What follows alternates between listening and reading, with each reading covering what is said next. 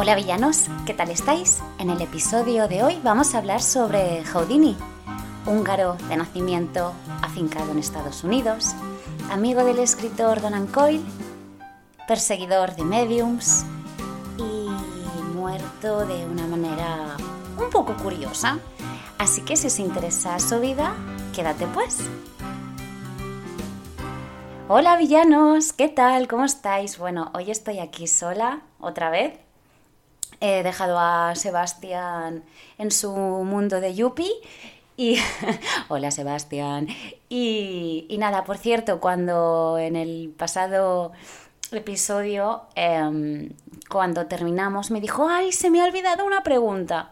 Entonces os la voy a, decir yo a vosotros y para ver vosotros qué contestaríais.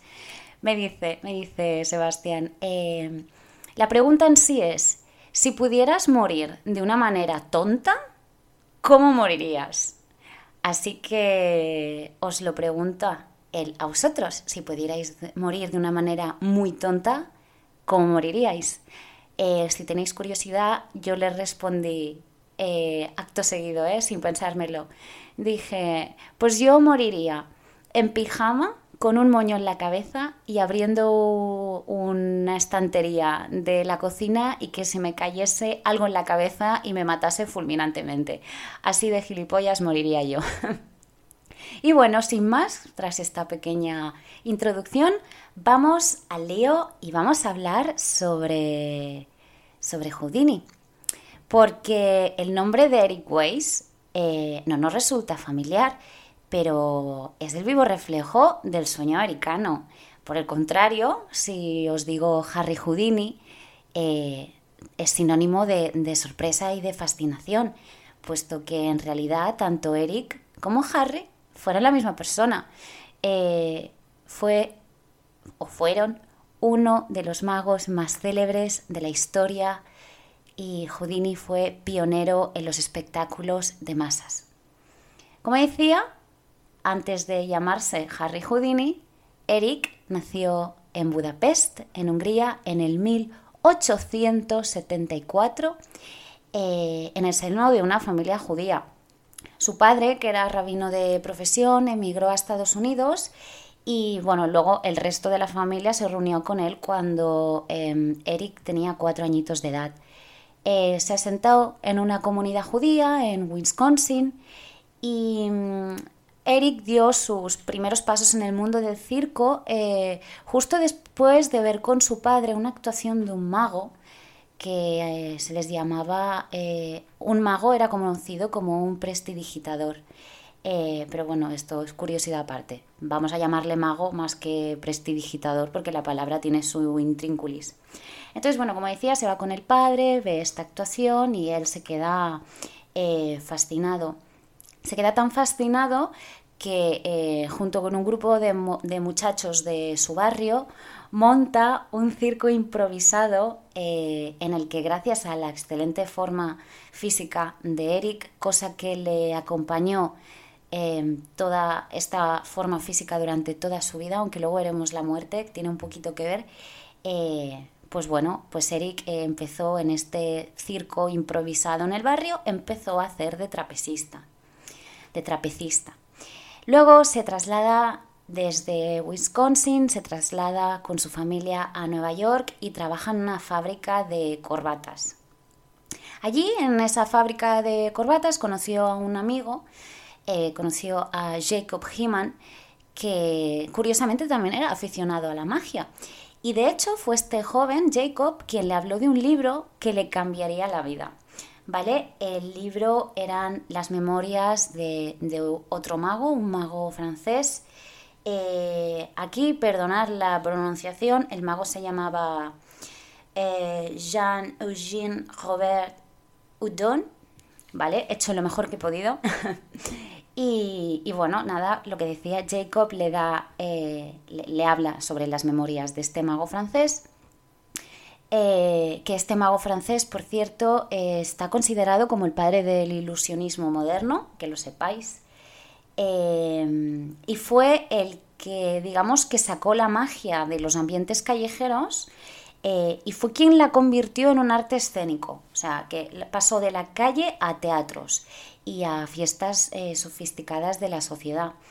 Entonces, bueno, total, em, Eric, fascinado con, la biografía de este mago francés, decide adoptar el último apellido de este mago, eh, que es Houdini, Houdin, bueno, que no se pronuncia Houdin, pero yo lo voy a pronunciar así. Y entonces eh, Eric decide adoptar el nombre de Houdini en memoria y reconocimiento del que para él sería su mentor de magia. Poco después, eh, Eric abandona eh, la fábrica de zapatos, abandona su trabajo y se empieza a dedicar a lo que más le gusta, al ilusionismo. Empezó actuando en pareja con su amigo, con Jacob, eh, y luego con su hermano Theo. Empezaron actuando en circos y ferias ambulantes. Luego en Coney Island, que es el área de entretenimiento de Nueva York, conoció a Wildermina Ranner, ¿vale? Pero era conocida como Bess. Eh, quedaros con Bess, porque es muy importante la historia. Bueno, eh, Bess era una joven cantante y bailarina que trabajaba en un circo ambulante y en la que efectivamente, como os habréis imaginado, se convertiría en su esposa y en su nueva pareja artística. Houdini hacía trucos de ilusionismo tradicional, con cartas, monedas, pero lo que más éxito era eh, lo que más éxito tenía eran sus números de escapismo. Eh, ¿Qué era el, escapismo? Bueno, pues eh, era el arte de liberarse de esposas y de cadenas sin que el público pues, se diera cuenta de cómo el mago hacía todos estos mecanismos. aunque el escapismo ya existía, Mm, Houdini se convirtió como en el maestro, ¿no? Fue el rey de, las esposas. De hecho, él en sus funciones se, presentaba así, como el rey de las esposas. Eh, luego, además, claro, aquí hay un punto importante.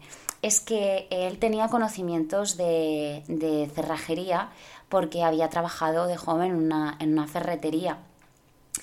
Y bueno, nada, pues con sus dotes de mago, pues le permitían librarse de las esposas, de doble e incluso de hasta triple cerradura, eh, que solía colocárselas, generalmente se las colocaba en los brazos y en los tobillos. Vale, bien, entonces, eh, el escapismo fue la base del número que le dio más éxito en su carrera. ¿Y cuál fue este número? Bueno, pues fue eh, el llamado la, la, Metamorfosis, como el libro de Kafka. No sé si habéis leído ese libro, es muy bueno, va sobre, sobre un hombre que se convierte en insecto, que es, un hombre que da sustento a su familia y se convierte en insecto. Y bueno, durante toda la trama es, es como un gran escarabajo gigante que está sobre la cama. Y no os cuento más, es una locura del libro de Kafka. Y el final, sin duda, es, es una crítica a la sociedad, mm, bueno, supongo que lo habréis leído, si no lo habéis leído, por favor, leer ese libro. Vale, bien, total, el libro, como decían, la metamorfosis, eh, y asimismo el mejor truco de escapismo de Houdini era la metamorfosis. Bueno, fue el número, quizá no el mejor, pero fue el que le dio más éxito en sus inicios de la carrera. En, este número, eh, Houdini era atado y metido dentro de un saco, que a su vez eh, se colocaba en un arcón, ¿vale? Que su esposa cerraba con llave. Ella misma, a la misma vez, eh, corría una cortina para ocultarse, los, eh, ocultarse de los espectadores. Entonces, de, de, inmediato se oían tres palmadas y al descorrer la cortina aparecía Houdini totalmente liberado del arcón, del baúl, con el saco y luego salía, la que salía esposada era Bess, o sea, se intercambiaban. ¿Vale? Entonces digamos que él estaba dentro y ella fuera y de repente ella estaba dentro y él fuera. Por eso se llamaba la metamorfosis. Eh, bien, eh, pese a la habilidad de Houdini, eh, había en aquella época mucha competencia entre magos y entonces él mismo se dio cuenta que necesitaba publicidad. De hecho, declaró más tarde estas mismas palabras. Él mismo dijo que, lo leo, como no disponía de medios financieros para promocionar mi función, me vi obligado a acudir a la prensa. Ojo, cómo se publicitaba el tío. ¿Qué es lo que hacía? Bueno, pues cuando él llegaba a una ciudad para actuar, lo primero que hacía es que se iba directo a una comisaría y pedía que lo esposaran y lo encerraran. Y asegurando, por supuesto, eh, que, podía escapar en unos minutos. Entonces, claro, la policía eh, le tomaba la palabra, entendiendo que era un fanfarrón que, pretendía mofarse de ellos, y entonces eh, Houdini efectivamente era encerrado y, en efecto, a los pocos minutos salía por la puerta de la celda con, las esposas en la mano para, para la sorpresa de todos los policías. Evidentemente, todo esto salía en los periódicos, se hacía eco de la hazaña y pues le daba una publicidad gratuita. O sea, a mí, a mí me, parece, cuando, cuando me enteré de esto, me pareció una genialidad. Dije, que espabilado el tío, ¿no? Pero bueno, pese a todo ello, Houdini todavía no conseguía destacar. El matrimonio entre él y Bess eh, sobrevivía a duras penas y bueno, llevaban a cabo su espectáculo por circos, tabernas, ferias ambulantes sin lograr que ninguna sala importante eh, los contratase. Pero su suerte cambió en 1899 cuando Martin Berg, que era un empresario del espectáculo, lo vio haciendo uno de sus números de escapismo. Entonces le ofreció un contrato para actuar en sus teatros de vaudeville por todo el país. Por primera vez, por fin, en el 99, Houdini tenía un trabajo estable y tenía, pues bueno, ingresos sustanciosos, ¿no? Ingresos bien. Eh, sus espectáculos se hicieron enseguida, ay, enseguida, enseguida, se hicieron enseguida súper populares en Estados Unidos y bueno, no pasó mucho tiempo antes de que diera el salto a, Europa, eh, actuando en ciudades como Londres, París, Berlín o Moscú. Así que bueno, estaba teniendo básicamente un éxito de la leche. El, el éxito, uy, ¿cómo estoy? El éxito, eh, ¿qué hizo? Hizo que surgiera una avalancha de gente que le imitaba, ¿no? De escapistas, imitadores. ¿Qué pasó? Bueno, pues que esto obligó que a Houdini como que exprimiera el, el, ingenio porque él lo que quería era mantenerse en la cresta de la ola. ¿Qué hacía? Bueno, pues como para promocionar sus espectáculos ya no bastaba con hacerse arrestar por la policía, pues no, pues lo que hacía era, pasó, o sea, pasó de la policía a ahora a saltar esposado en el agua desde un puente o, cualquier muelle para luego evidentemente salir mm, liberado por arte de magia. Todo esto em, hacía incluso que lo descolgaran dentro de una caja en medio de un río eh, y él se escapaba por debajo del agua eh, y otras veces lo levantaban con una grúa metido en una camisa de fuerza de la que evidentemente también escapaba. Em, bueno, fue tanta la, expectación que, causaban sus exhibiciones acuáticas, por decirlas así, que, claro, esto las hacía delante de miles de espectadores. Y todo esto, al final, para promocionarse así, darse a conocer delante de tanta gente con estas exhibiciones acuáticas, pues todo esto le inspiró en un nuevo número para sus, sus actuaciones en el teatro. Entonces, ¿qué hizo? Hizo encerrarse esposado en un bidón eh, de leche, estaba lleno de agua, el bidón era de leche, pero estaba lleno de agua, se hacía encerrar esposado y bien tapado eh, para que en unos minutos eh, quedase totalmente liberado. Más tarde sustituyó el bidón por una caja de tortura acuática en la que el tío se sumergía boca abajo. Muchos creen Mm, dando por buena la versión de la película del Gran Houdini, la versión del 53, de 1953, que está protagonizada por Tony Curtis, eh, muchos creen que el mago falleció bajo las aguas heladas de un río durante una de sus eh, actuaciones. Sin embargo, no fue así. En, no fue así. En 1926, eh, Houdini, que se encontraba en la cima del éxito, creó un ambicioso espectáculo, por decirlo así, de más de dos horas que estrenó en Broadway y que bueno, fue un, fue un éxito rotundo.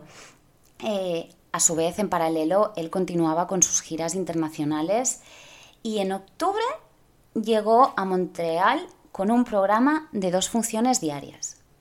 Allí, eh, un joven boxeador eh, con el que Houdini estaba charlando el, joven eh, lo retó a poner a prueba, pues, pues, bueno, su legendaria tolerancia al dolor, porque recordemos que Houdini tenía mucha fuerza, tenía muy buena condición física, respiraba mucho tiempo debajo del agua para los trucos acuáticos, y entonces, bueno, pues el joven boxeador le reta a, darle un puñetazo. Entonces, eh, al parecer, eh, Houdini estaba sentado y accede a que el otro le pegue. Entonces, cuando se va a levantar Houdini, el otro le pega un puñetazo y como Houdini no, no estaba de pie del todo, sino se estaba levantando en el momento en que le pegan, se queda sin aliento, o sea, sin respiración, y ya cuando se incorpora, el propio Houdini mm, ya mete tripa y le dice al tío que le pegue bien. Y, el joven boxeador, eh, bueno, le propinó varios puñetazos en el vientre. Eh, y bueno, ¿qué pasó? Pues que a los pocos días eh, Houdini empezó a tener fuertes dolores, a tener fiebres y murió en el hospital eh, un 31 de octubre del 1926. Murió con 52 años de una peritonitis provocada por la infección del apéndice, que es lo que le produjo la muerte, por culpa de los puñetazos, por culpa de haberle mm, mm, propinado los puñetazos eh, antes de que el mago, por decirlo así, estuviera del todo preparado. Bueno, hasta aquí la vida y la muerte de Houdini.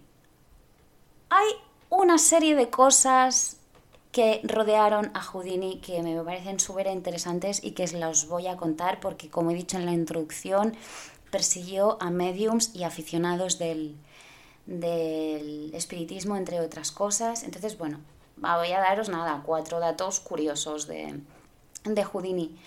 Em, el legado de Houdini, que sepáis que es inmenso, el mago David Copperfield atesora muchos de sus objetos personales en un museo privado de magia que está en Las Vegas y allí pues se pueden ver las esposas, las camisas de fuerza, gran parte de su inmensa biblioteca de libros de magia, restos de la vitrina en la que se inundaba, em, de, la, de, la, de la tortura cuántica, digo, Luego, eh, ¿qué más? Eh, se conserva un registro de su voz del 1914 donde, donde se escucha y donde, donde se contempla a, a Houdini, ¿no? Donde se le ve. Y es curioso, ¿no? Porque es curioso pensar, ¿no? Que Harry Houdini llegase a morir y que esta vez no pudiese escapar de la muerte.